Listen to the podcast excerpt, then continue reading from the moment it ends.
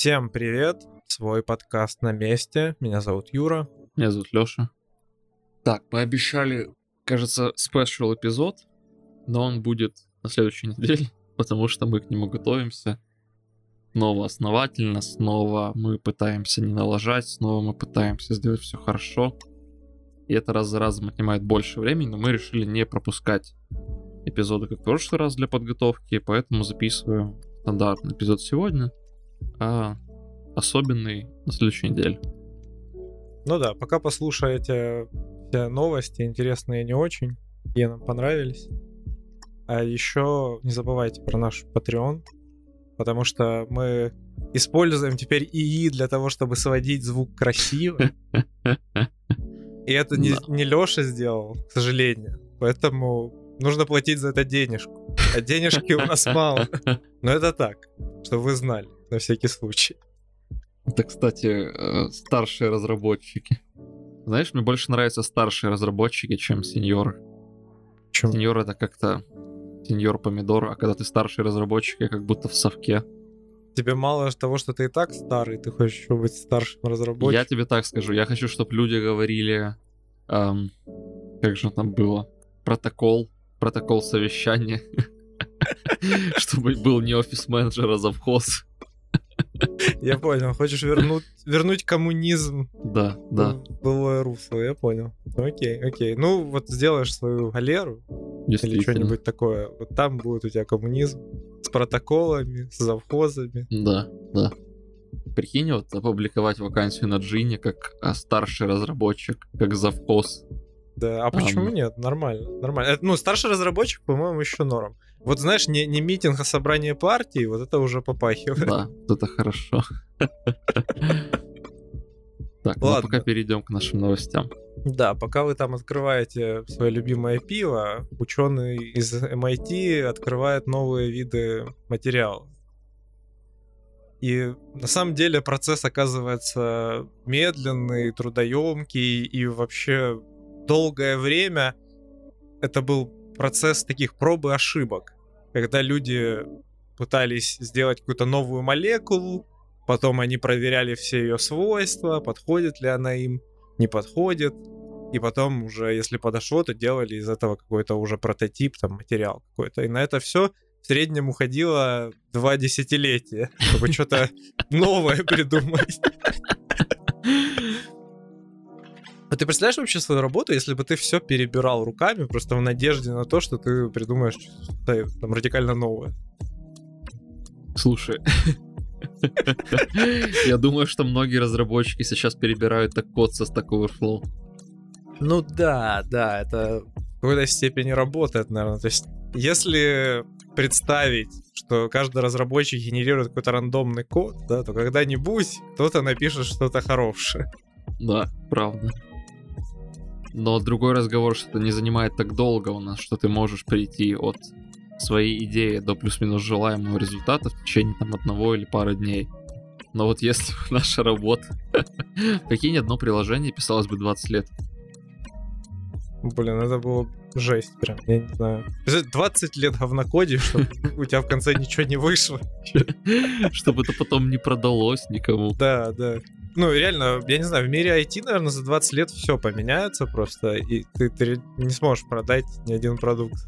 Слушай, ну 20 лет назад так-то не было особо и App Store, скажем так. Блин, а как люди, интересно, софт продавали? На рынке, типа, дисками торговали? Дисками, 100%. Дискетами. Может, там, не знаю, как-то пересылали по 3 килобайта в секунду на каком-то торренте. Ну да, действительно. Не, ну, наверное, тогда еще и не было как бы такого рынка софта, да, и сервиса. Я думаю, что был, но, может, мы как-то отклоняемся от темы, но Неважно, я думаю, нормально. что софта, софт, рынок софта-то был, конечно, слушай. Всякие CRM-ки, они ведь были достаточно давно, там банковские приложения и так дальше. Может быть, это просто не было в таком большом масштабе, да, что есть огромный-огромный выбор одних и тех же про- программ для одного и того же, по сути. И не было такого большого рынка для программ для такого конечного человека, который не работает в какой-то большой компании. Сейчас ты можешь установить себе приложение на любой вкус и цвет. Хочешь трекать свое время, там, пожалуйста, получай там какой-то тогл. Хочешь, эм, не знаю, банковское приложение, пожалуйста. Вот серьезно, не хватает. Есть даже приложение для того, чтобы смотреть бои без правил. Да, поэтому буквально нам не хватает приложения только для того, чтобы смотреть порно. И все. Цикл а замкнется. Порнхаб. У Порнхаба есть приложение? Ну, конечно. Серьезно? Я не А знал. ты что, думал, нет? В смысле, ну, типа, огромный сервис. Конечно, у них есть Ну, приложение. я, ду- я думал, что это, типа, App Store такой не поддерживает. там. Да не, ну, типа, по-любому что-то есть. Ну, я не знал. Я думаю, что нет, если честно. Потому что это ж вульгарный контент, все, все дела. Ну, надо будет проверить. Если вы в курсе, пользуетесь, на- напишите нам в комменты и киньте ссылочку. Да. Ну, а пока назад к химику. Да. И вот эм, он Алан или Алан. Алан, кажется. Эм, Алан Успуругацик. Я думаю, что так читается его имя. Я думаю, он Алан без негатива. В нашем случае вот это вот Аспуру Гузик или как там, да, сильно. В общем, одним словом, химик решил, что можно попытаться воспользоваться технологиями искусственного интеллекта, а в частности машинного обучения, для того, чтобы, и робототехники, к слову, для того, чтобы ускорить этот процесс. Его идея заключается в том, чтобы скормить какому-то алгоритму набор, огромный-огромный набор эм, различных молекул со, со своими свойствами, и после этого попытаться таким образом, обучив эту модельку на этом наборе данных. Короче, стандартная задача Data Science, что вам сказать. Но только он денег срубить вроде как не хочет. У него Ну, другая глобальная цель. Он как бы помешан на изменении климата. И он говорит, что вот у меня в жизни такая вот цель — это добиться того, чтобы, если даже изменение климата произойдет, то люди будут к этому готовы. Им- у них будут уже все доступные там материалы, чтобы с этим бороться. Там, например, улучшенные батареи или материалы, которые там фильтры, улавливающие карбон. Что-то такое вот, что прям спасет человечество. И вот он типа к этой цели идет и пытается с помощью ИИ и роботов создавать новые молекулы. Я сейчас вспомнил мем, помнишь, про динозавров, который и Да-да-да. И предлагаю так теперь называть искусственный интеллект и да, да. У меня, знаешь, пока я читал статью, возникла мысль, ведь раньше это все уже придумали, и наверняка были другие такие решения. Он же не первый в этом деле. Помнишь, была такая игрушка на флеше, где нужно было соединять разные материалы, там явления, чтобы новые создавали. да-да-да, а то ли алхимик, то ли алхимик, так Да, да, что-то такое. Так там какие-то сумасшедшие элементы были. Я прям как вспомнил, у нас же мы играли в нее еще в школе, и я помню, что там количество элементов доходило там до двух сотен или типа того, и там элементы из разряда паровой двигатель, там, эм, Да, да. блядь, плазма или что-то в этом духе. Да, да, что-то в духе, типа, скрестил там паровой двигатель с религией, получил стимпанк. Да, да, да, точно. Ну там много бреда было всякого. Если я правильно помню, паровой двигатель был что-то типа то ли работа плюс пар, то ли металл плюс пар. Короче, в общем, ну бред лютый. Но, но знаешь, но все равно, если серьезно, то ученые давно уже работают над этим. Но в чем прорыв вот именно Алана, это то, что он довольно-таки хороший разработчик, и он придумал алгоритмы, которые позволяют это все значительно ускорить. Потому что даже с теми старыми решениями приходилось ждать все-таки там какие-то месяцы, а сейчас это все ускорилось буквально там до недель, дней даже. Ну и, и плюс он сейчас э, строит лабораторию, в которой автоматически вот происходит все это исследование и тестирование молекул. Лаборатория в Торонто, и по сути, что происходит, это компьютер у него стоит, который пытается симулировать создание различных вот молекул с помощью ИИ, потом роботы смешивают различные компоненты, чтобы получить вот эти все молекулы, и у него еще есть робот за полтора миллиона, Это такая механическая рука большая, которая ездит по лаборатории и выбирает потом из различных канистр все вот эти вот жидкости, порошки, ну, в общем, компоненты различные, и потом перемешивает 24 на 7, чтобы что-то там произошло химическое интересно. Знаешь, вот ездит рука по лаборатории перемешивает, звучит как будто ездит рука с пробиркой, просто которая набирает из разных бочек что-то и сливает в один котел из разряда там типа хвост крыши, э, хвост крысы, глаз жабы, знаешь. Да-да-да, алхимия такая происходит. Да-да-да. Да, а, а ведь при всем этом он хочет использовать еще и квантовые, квантовые компьютеры, чтобы ускорить вычисления. Ну, это, конечно, такая труднодостижимая мечта у него, потому что пока что квантовый компьютер могут себе позволить только большие корпорации.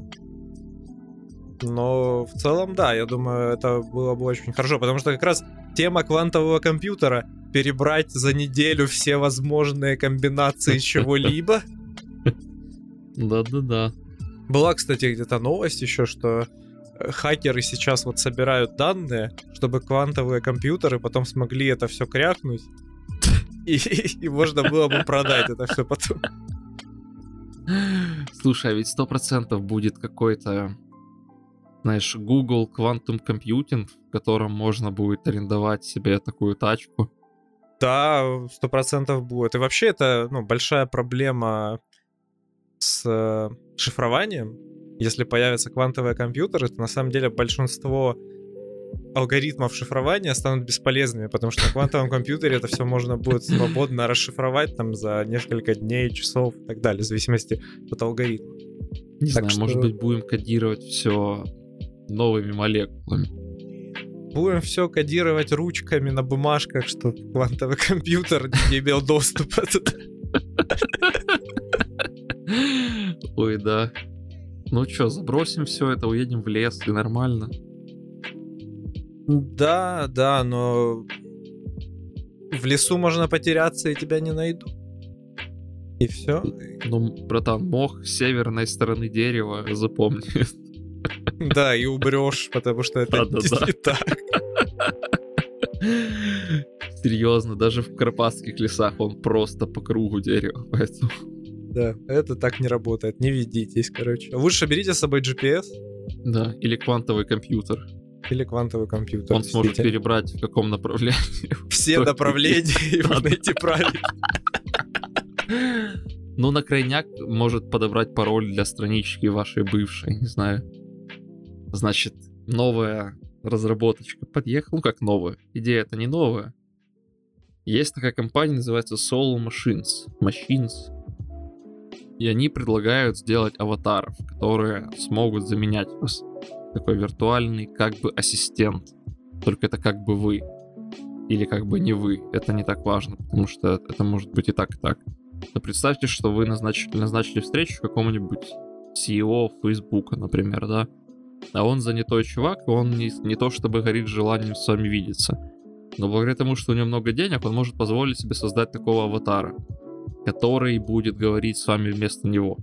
Неплохо. У меня сразу вопрос чем бы ты занимался, если бы у тебя была вот такая своя копия, свой аватар, который делал бы все, что ты ему скажешь, захочешь, а у тебя было бы свободное время там вместо этого делами заниматься. А я получаю опыт с него, когда, когда он пропадает? Это как клоны в Наруто? Не-не-не, ну, типа, походи, еще не, не все так продвинуто. Давай пока он просто за тебя может выполнять часть работ. Окей.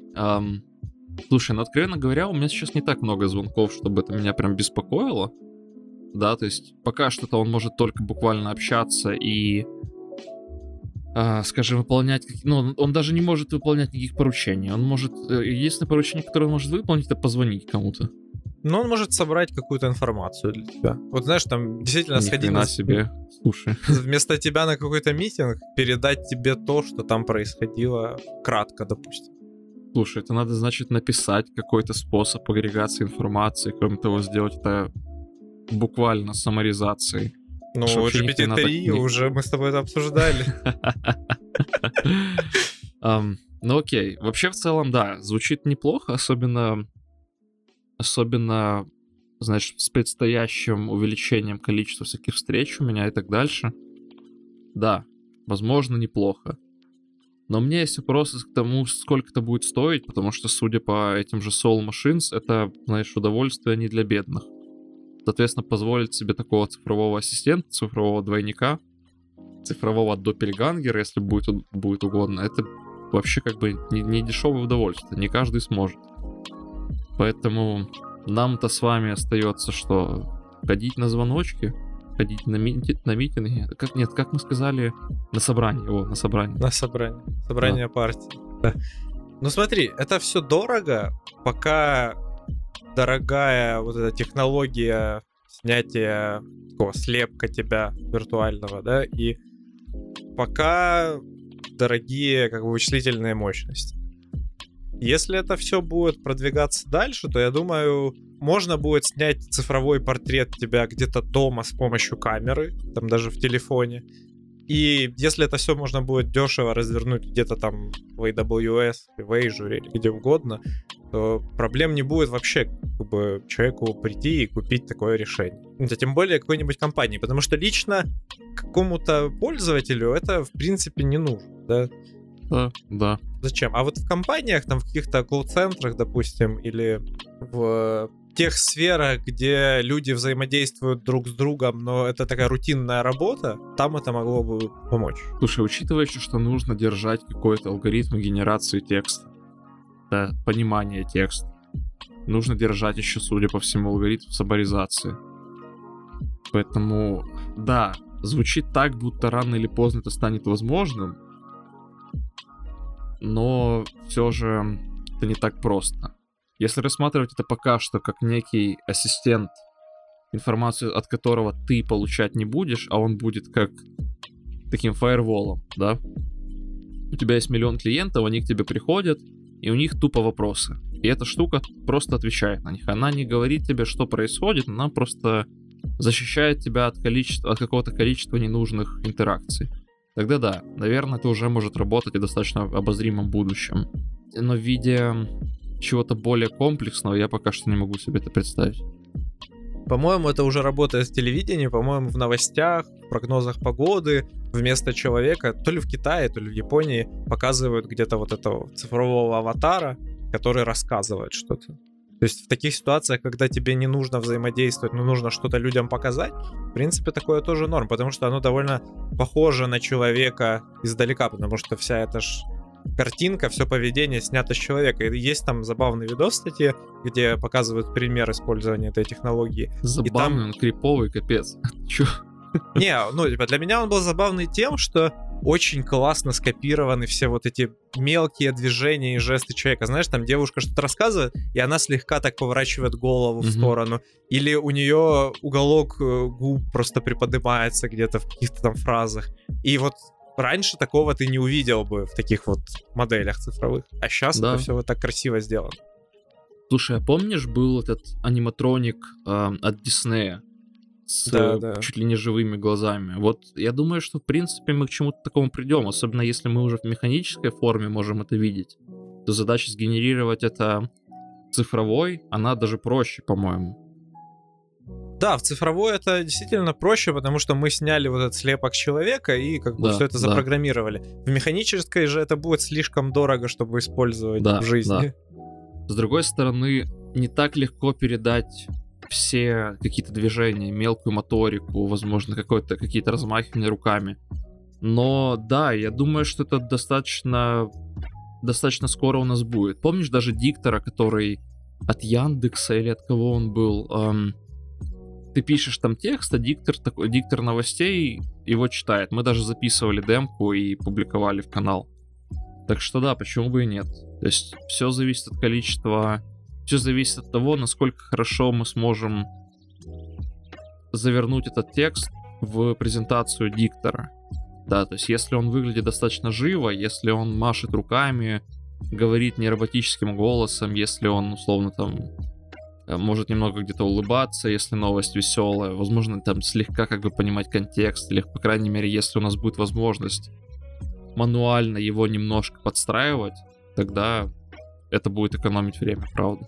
Да, Да, но меня смущает еще вот эта проблема, о которой тоже упоминают в статье, что для людей, у которых нет много денег, не будет вот живого взаимодействия с другими людьми. То есть там человек звонит в какой-то колл-центр, ему не будет отвечать другой человек, а будет отвечать вот такой как цифровой аватар, и только с ним он сможет взаимодействовать. Если он захочет уже получить консультацию живого человека, ему нужно будет, допустим, доплатить.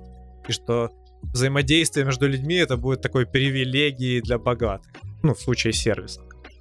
Да, звучит на самом деле пугающе. Больше не сможешь, ты знаешь, позвонить в колл-центр и, и сказать позови кожаного мешка. Да, да. Тебе уже скажут нет, нет, вот давай номер да, карты. Да, да. Ну, и меня смущает не столько колл-центр, сколько, например, какие-то приемные в больнице. Допустим, там, где по телефону ты пытаешься рассказать, что тебя тревожит, что у тебя болит, и тебе живой человек мог бы помочь как-то войти в положение, там, обдумать это и подсказать. А вот такой аватар, он вряд ли что-то толковое сможет сказать. Он по шаблону тебе ответит, и все. С другой стороны, возможно, иногда это и проще. Знаешь, потому что ну, предположим, ты звонишь с какой-то не слишком деликатной, дел, с какой-то очень деликатной эм, ситуацией, да, и человеку тебе будет не так комфортно это рассказать, как сухой машине, которая, поняв твою ситуацию, просто запишет ее, да, и направит тебя к нужному врачу. Вместо того, чтобы приходить к терапевту и рассказывать, э, где сидит, скорее всего, не только врач, а еще и медсестра, и ты уже в итоге перед двумя людьми, и тебе нужно вживую туда появиться, и вживую посмотреть им в глаза, и все рассказать, а возможно это что не, не совсем такое эм, классное, скажем так, что-то, возможно, деликатное. Так что с этой точки зрения, да. я думаю, что это неплохая штука. Да, ты прав, но в любом случае я вижу это как просто способ для развлечения, потому что толку прям реального это не несет. Я могу позвонить, допустим, в тот же колл-центр, и, и мне ответит автоответчик. Мне там не нужно звонить туда по скайпу и смотреть на вот этого аватара, да, виртуального. Или подключаться через VR-гарнитуру, чтобы обратиться в больницу. Это было бы супер странно и, ну, незачем, в принципе. Поэтому это пока такое... Ну, пока что, да, окей. Но все-таки это больше развлечение для выкачки денег и такого еще одного вида потреблятства, нашем обществе. Да, возможно, ты прав. И, кстати, дальше эти Soul Machines, они рассказывают, что они своего рода размышляют о некой метавселенной. Да, где ты сможешь, куда ты сможешь загружать своего аватара. Вот если помните, была, был фильм и книжка «Первому игроку приготовиться». Насколько я понимаю, имеется в виду что-то в этом духе. Вы загружаете своего аватара, вы попадаете в какой-то виртуальный мир, где все примерно как, как вживую, но только по-другому. Да, где вы можете по новой все создать, условно обставить свою квартиру, закупить какую-то мебель, которую вы захотите, где не будет эм, задержки между тем, что к вам едет э, кресло какое-то классное, и оно будет ехать две недели, оно приедет, его вообще нужно будет собрать, а так вы как, как будто щелкнете пальцами, и оно уже у вас. Ну и различные другие аспекты. Например, можно своего аватара в виде а, не знаю, можно Котика. аватару, да, можно аватару там сделать его выше, больше, там красивее, условно, и реализовать какие-то свои самые тайные, сокровенные желания в этом мире. Привет Цукербургеру, потому что он как раз этим и занимается сейчас в бывшем Фейсбуке, теперь мета, потому что у него как раз и название с этим связано нового холдинга, это Metaverse что типа вот у нас будет такая вселенная, где будут цифровые аватары вместо Фейсбука, и вы там будете, короче, все взаимодействовать. Охренеть, как классно. Блин, мне Фейсбука уже много просто в жизни. А еще эта хрень появится. Вот будет весело. Я чуть-чуть надеюсь, что это не взлетит. Я думаю, что это не взлетит, потому что для этого нужно как минимум иметь каждому VR-гарнитуру, но не каждый это может себе позволить, не каждому это нужно. И да я, я вообще не понимаю, в чем особо прикол сейчас, да, с развитием вот VR-технологий, которые мы имеем, это не так прикольно, как кажется в первый взгляд. Ну, сейчас, да. Ну да, сейчас, конечно. В ну, будущем, возможно, что... это будет круче. Да, представь, что у нас будет что-то типа какой-то хорошей гарнитуры, которая будет передавать даже касание. Например, как что- что-то подобное, как первому игроку приготовиться. Что не выглядит слишком, знаешь, притянуто за уши.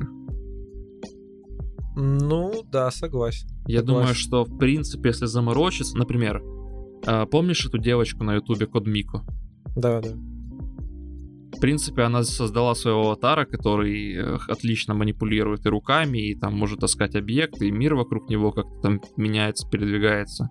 Да, то есть я думаю, что технологии для того, чтобы сделать гарнитуру, которая может передавать движение, э, м, касание, например, да, уже можно сделать. И эта аппаратура, она тоже может позволить тебе, например, перемещаться в этом мире, потому что, ну, ты помнишь, есть вот эти такие платформы, в которые ты становишься, и ты в них ходишь и перемещаешься спокойно.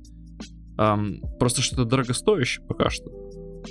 Ну да, но для меня это все выглядит как очередная игра.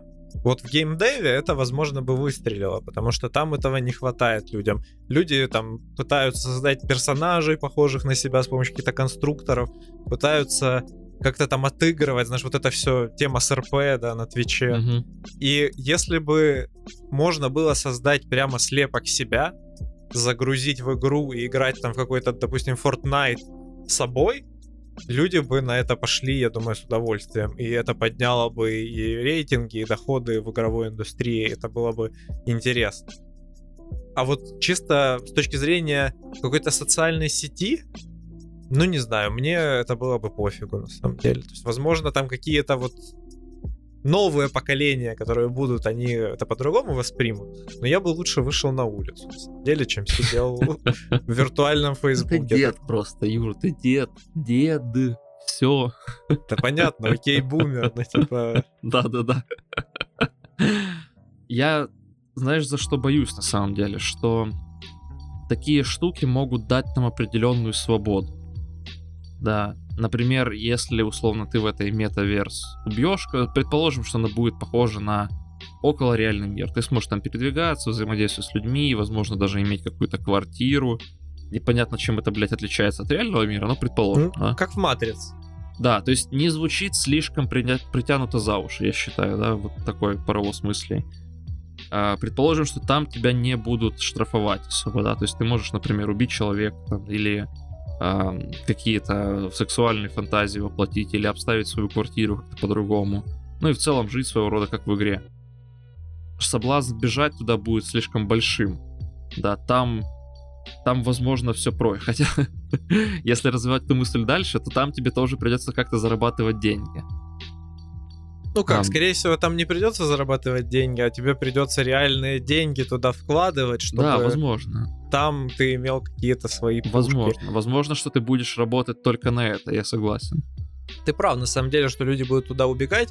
И я считаю, что все-таки там будет свое, свои какие-то правила у общества. Вряд ли там будет все, вот как ты говоришь, там безнаказанно, и что-то там такое прям будет сплошная свобода. Потому что даже если мы возьмем Facebook сейчас, то люди там придерживаются определенных правил, да? Даже там в, в комментах, когда они что-то пишут, то если кто-то написал, что, такое, что всем не нравится, они его там засирают, как-то минусят и так Ну, далее. да, возможно. Но может же быть PvP-сервер какой-то, например. PvP-зона, там, я не знаю. Блин, Facebook PvP, мне нравится. Знаешь, когда ты действительно в комментах там рубишься, не Да, на да, жизнь, да, на, смерть просто стоит. Вот у тебя, знаешь, ты... Ты сидишь своим аватаром и общаешься с кем-то не лично с его аватаром, а с помощью своего авата- э, телефона своего аватара ты общаешься с кем-то другим. С каким-то другим аватаром другого чувака, который тоже по телефону, и вы...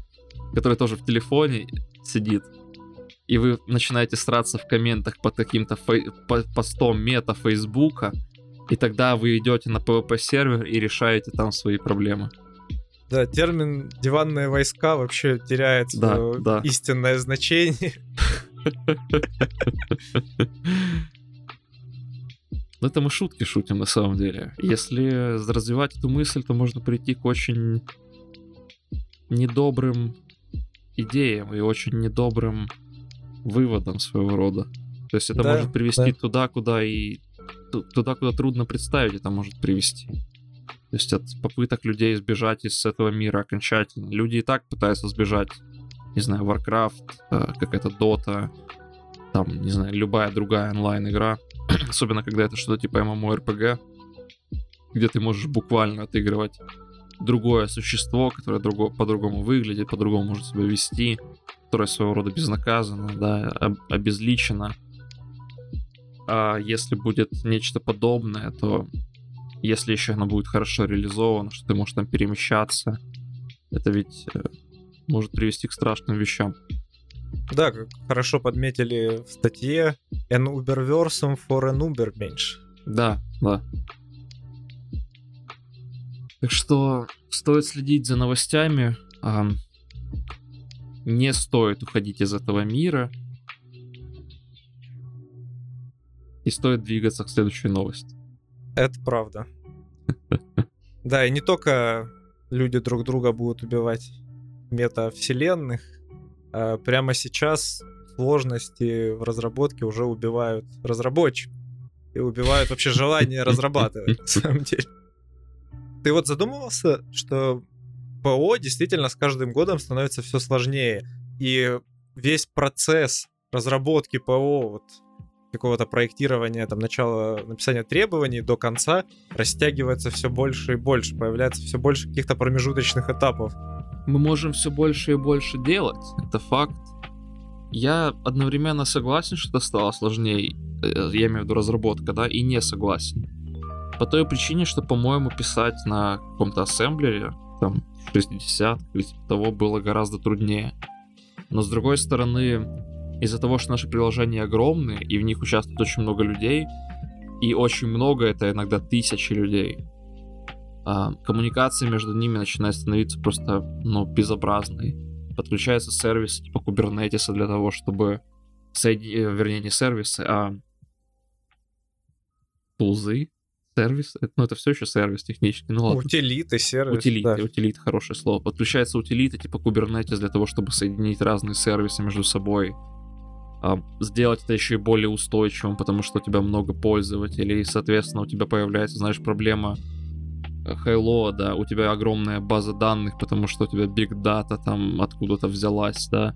Она не могла не взяться, потому что твое приложение продолжает расти, и ты такой, а давайте-ка добавим туда еще распознавание образов.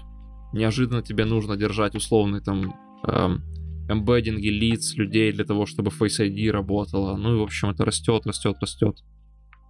Ну да, получается, растет на самом деле не сложность написания кода, сколько вот эта вся инфраструктура вокруг этого кода.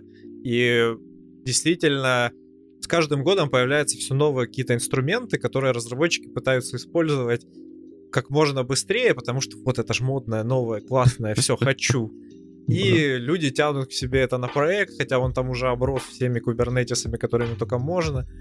Все микросервисы уже созданы, которые только можно. Надо еще что-то допилить. И потом поддерживать это невозможно. Получается, мы уже не программы пишем, а просто увеличиваем энтропию всех сервисов в интернете. Да. Берем десяток сервисов, объединяем, и сейчас это выглядит. Сейчас это, именно это, это задача стандартного инженера. Такого среднего звена, я имею в виду, потому что возможно, когда набираешься опыта, тебе повезет на какой-то проект, где ты можешь сам что-то написать с нуля, Um, но часто я вижу, особенно когда, знаешь, касается машинного обучения, потому что и особенно, особенно когда там есть нейронки по какой-то причине, ну, то есть мы это раз за разом обсуждали, и все уже знают мое отношение к этому. Короче, в большинстве случаев у тебя нет денег обучать нейронку, поэтому ты тупо берешь готовую, хреначишь под нее какой-то там сервачок, который, какой-то pipeline, который это обрабатывает, и в production. И вот так вот у тебя потом соединяются различные такие пайплайны, сервисы. Э, типа из фронтенда, знаешь, пишут для этого всего оболочку. Типа из бэка это все каким-то образом объединяют. В общем, еще есть база данных. И, скорее всего, их несколько зачем-то, да. А потом у вас еще есть Redis для чего-то. Ну, типа, ну да, да, классическая архитектура. Да, да, да. Типа каждому сервису по базе данных, да, каждому сервису по Redis, с каждого сервиса по возможности. Да, да, именно. Да, но знаешь, тут еще проблема в том, что те же 20 лет назад не было такого спроса на софт. Вот мы с тобой уже в начале эпизода говорили, что на самом деле там да, не было такого рынка софта огромного. Там да, человек мог прийти к тебе в банк и сказать, вот у меня есть классный банковский софт, вот тебе диск, попробуй. Но нельзя было там сесть, загуглить, типа, там, программа для работы банка, супер-мега, там, 3000 покупаю, все. Сейчас, сейчас это гораздо проще, и сейчас действительно больше требований к разработчикам, чтобы быстрее что-то заделиверить, быстрее разработать какую-то новую фичу, новую тулзу, чтобы все было круто. И потому и сложность растет. Поэтому у нас получается таких две, две составляющих. Одна составляющая это требования бизнеса, вторая это вот эти все сложные утилиты и инструменты. Да, да. При всем этом есть еще выражение, знаешь, постоянно мелькающее, что давайте не будем придумывать велосипед. И ты как такой, в принципе, неплохой инженер думаешь, ну да, давайте не будем придумывать, инж... придумывать велосипед по новой. И ты думаешь, окей, значит, нужно собрать велосипед из разных запчастей, да? Ты идешь в интернет искать эти запчасти, эм, в принципе, искать какие-то решения, да? А потом у тебя получается велосипед, который едет на дилдаках каких-то вместо колес. Э, у него там, не знаю, привязано что-то вместо рамы какая-то просто швабра, потому что чуваки на Stack Overflow сказали, что в принципе и так нормально. Вместо педалей у тебя я даже не знаю, бумажки какие-то, видимо, или что-то, ну, в общем, бред какой-то собачий. Но это едет, типа, нормально. Ну да, да, ты идешь на GitHub, берешь какой-то сложный проект, все оттуда выдираешь по да, кускам, да. как из машины такой выдрал, да. там колеса, цепь GRM, еще пару железяк и поехал. Нормально, велосипед. Да. И Все потом приходит делают. еще, знаешь, какой-то другой чувак, вы берете кого-то новенького, это как в том КВН. Эм, у тебя цепь ГРМ на зуб соска- соскальзывает, но вообще в велосипедах не разбираюсь. Да, да, да, так и работает. Хотя хорошо сказали в Microsoft, что разработчики, они любят реально переизобретать колесо, но нет ничего приятнее, чем сделать еще одну крутую мышеловку. Это правда. Действительно, иногда просто по приколу хочется сделать что-то заново, по-своему, и круто. И это все любят, это все потом выкладывают в интернет, а другие такие, о, так вот эта штука ж, она работает лучше, чем то, что у меня уже есть, на 3 миллисекунды быстрее, пойду-ка я обновлюсь. И переписывают пол проекта, потому что там надо сэкономить вот эти 3 миллисекунды, ибо по-другому никак. Слушай, я так рад, что я не работаю на каком-то фронте. Там же фреймворки просто каждый день появляются. Да, да. Чуваки, наверное, сидят какие-то, знаешь, там три года на ангуляре пишут проект, приходит какой-то джун и говорит, о, слушайте, давайте на реакте перепишем. И по какой-то причине какой-то ПМ это услышал, знаешь, и сказал, что а давайте, а чего бы нет.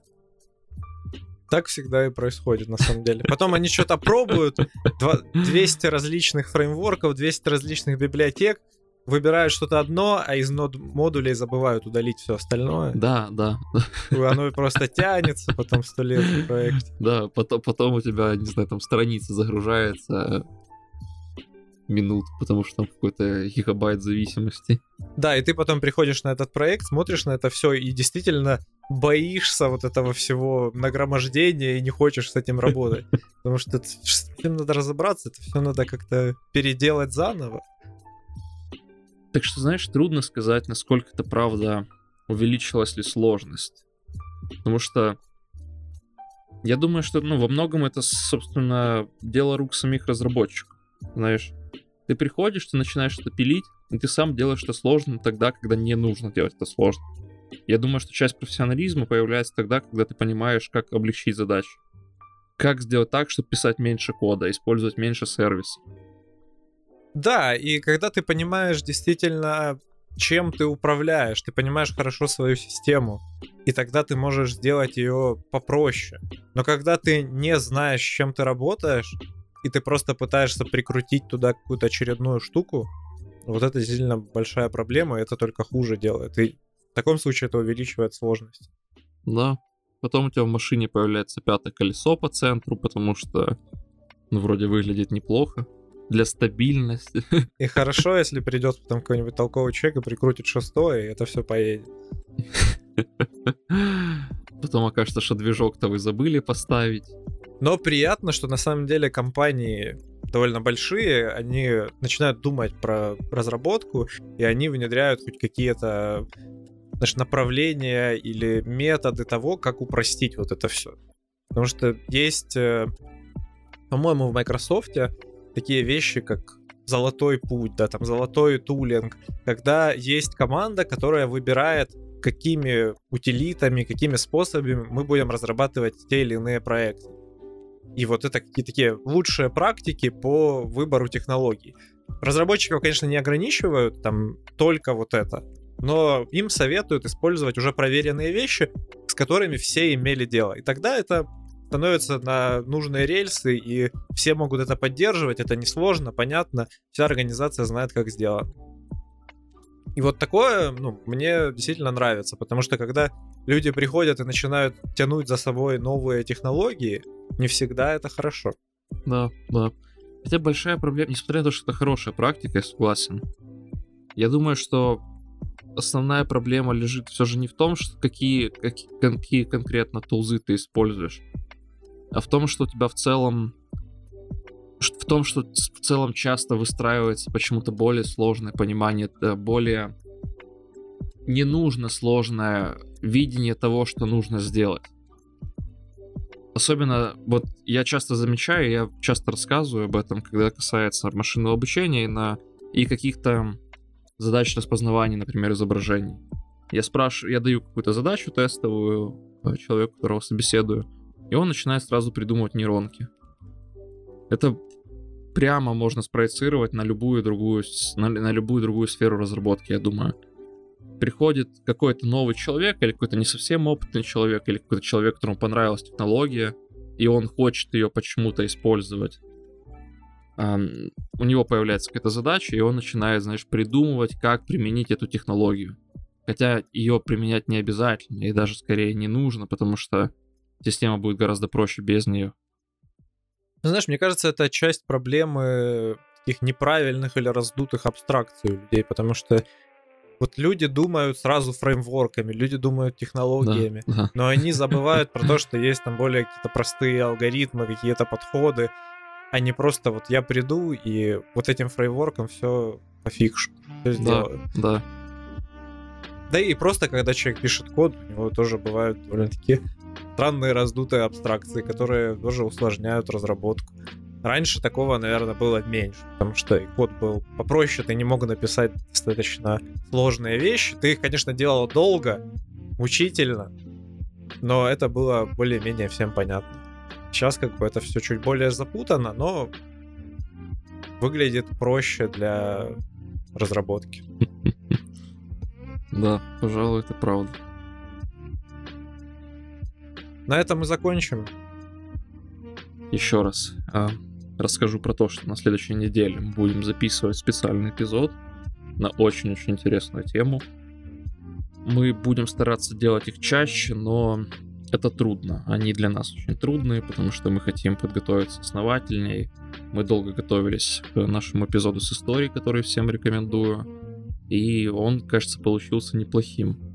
И такие же эпизоды будут выходить в дальнейшем. Надеюсь, что они будут чаще, что они будут продолжаться, продолжать становиться более качественными. Ну и главное, чтобы у нас не было больше никаких перерывов, потому что перед историческим нашим эпизодом мы сделали перерыв первый раз за 73, э, 2 недели, да? Ну, за 70 недель. Мы, да. мы, мы 70 недель записывали, это был первый раз. Да. Сделали перерывчик небольшой. Ну, это тоже полезно. Да. Еще спасибо всем нашим патронам за денежку, за поддержку. Мы очень ценим, любим вас вообще. Молодцы, кайф.